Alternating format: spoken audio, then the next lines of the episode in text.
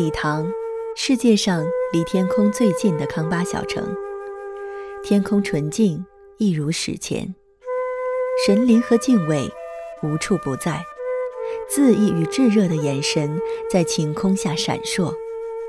阳光和时间都绰绰有余，到处弥漫着前世的宿醉和对快乐的耐心。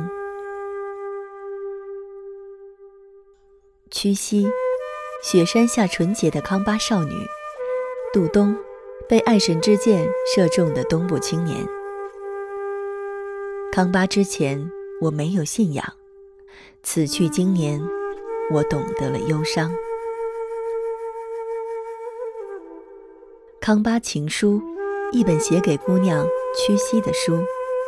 作者：杜冬。播讲：佳琪。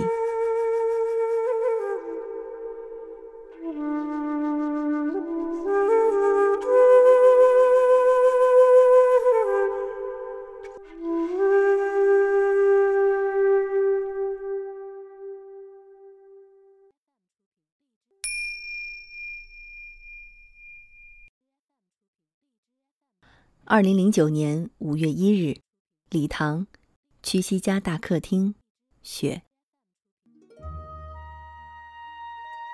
我梦见我又走在这条高原的天路上，白云从折多山上直滑到大地。藏居像酥油块，惬意地泡在蜂蜜色的阳光里。我还梦见自己给屈膝买的红樱桃已经发酵变质了，我对着红樱桃发愁。悠长的木头走廊那一边传来屈膝的妈妈阿妈拉姆气壮山河的吆喝，脚跟有力地踏响而来。阿妈拉姆总是最先醒来，她掌管钥匙，是一家之主。这间墙壁上画着湖水和鹿的大客厅里，本来盛满了亲戚们的鼾声和奇妙的藏语梦话。现在他苏醒了，亲戚们都醒了。在木板上跺得砰砰响，互相呼喊、咳嗽和簪把，撅着晒得发紫的嘴唇，翘着满脑袋奇形怪状的乱发。他们今天要去高原牧场上采虫草，一去两个月不下山。我也醒了，睁开眼，头顶是藏居精美的花卉。我在理塘县，海拔四千米的康巴腹地，世界上最高的县城之一。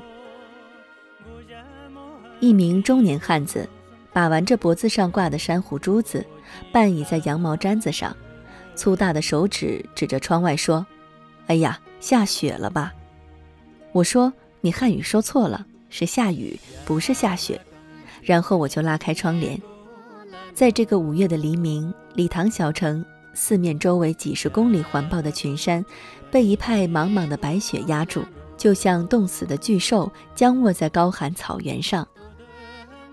蓝天下是晶莹的白雪，藏居屋顶上高高低低的风马旗翻卷，牦牛蹄细碎地踩在雪上，耳边只有呼呼的风声。毕竟是春天，雪融化得很快。酥油茶滚烫的端到眼前时，我看着窗外蓝天下遥遥的雪山，已经无语。采虫草的一家男女老少忙了一个小时，终于把簪把。酥油、干牛肉、被褥、锅碗、干牛粪等全套家伙装上拖拉机，男人们忙得浑身热气，绒线帽歪扣在乱乱的头发上，女人们提着水瓶不知所措。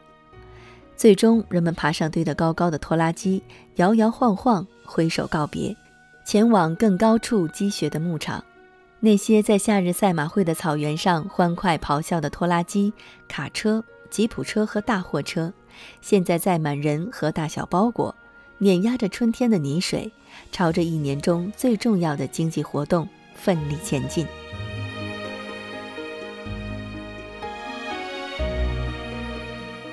要从这个早晨开始说我的故事吗？可是这个早晨属于汉子们和他们歪歪扭扭的拖拉机，不属于我。正午。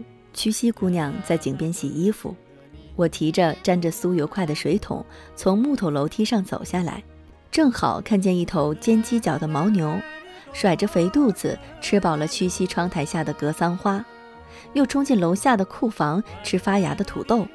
我赶紧冲下去，想把牦牛赶出来。一团偌大的绒毛和犄角已经把库房的过道挤得满满的，我束手无策，只好去喊阿妈拉姆。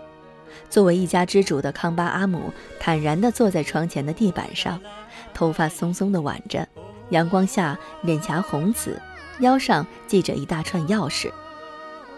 我费力地用半藏半汉的描述告诉他，牦牛在吃土豆。他愤然而起，大步下楼。咒骂着，吆喝着，打着尖锐的呼哨，从牦牛身边硬挤了过去，抡起一根木棍，虎虎生风地砸向牦牛的背。牦牛终于转身溃逃。黑狗阿日在外面得意地大叫。他追到门口，看着被牦牛吃残的格桑花，深深地叹息。要从这个正午开始我的故事吗？可这个正午属于折断的格桑花和那头牦牛。下午一片寂静，院子把阳光结结实实地抱在怀里。远山朵朵开放，第七杯酥油茶已经下肚。午后格外漫长，曲西姑娘去玩了。阿妈拉姆突然拿出一只小碟，里面是我们两个都爱吃的冻生牦牛肉。她得意的高原红闪闪发亮。快吃完的时候，我突然想起来，今天是藏历的三十日。照例是不能吃肉的，好吧？这个温暖的下午属于我。我轻弹指尖，饮下滚热的酥油茶，我的故事就此开始。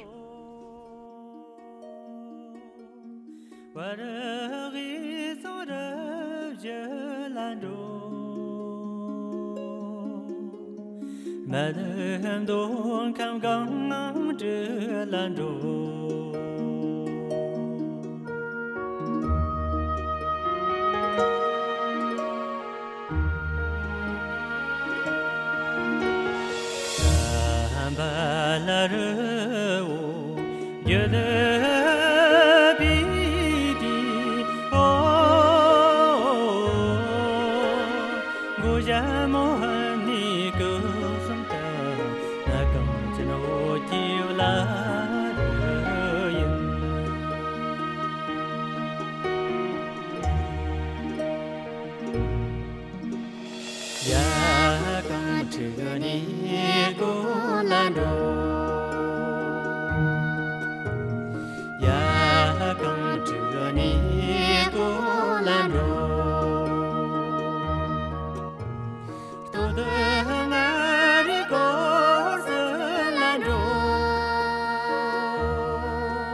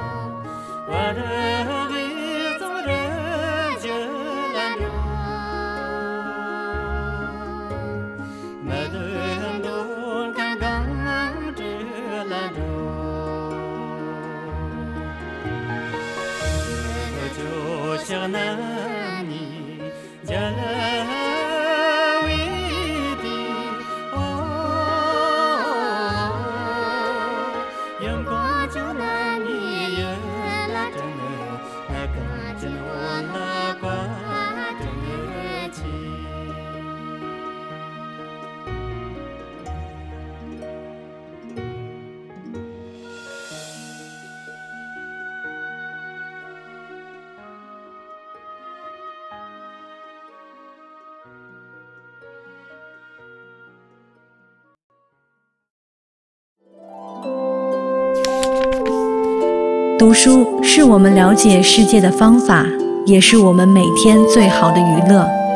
每读一本书，都是一次修行。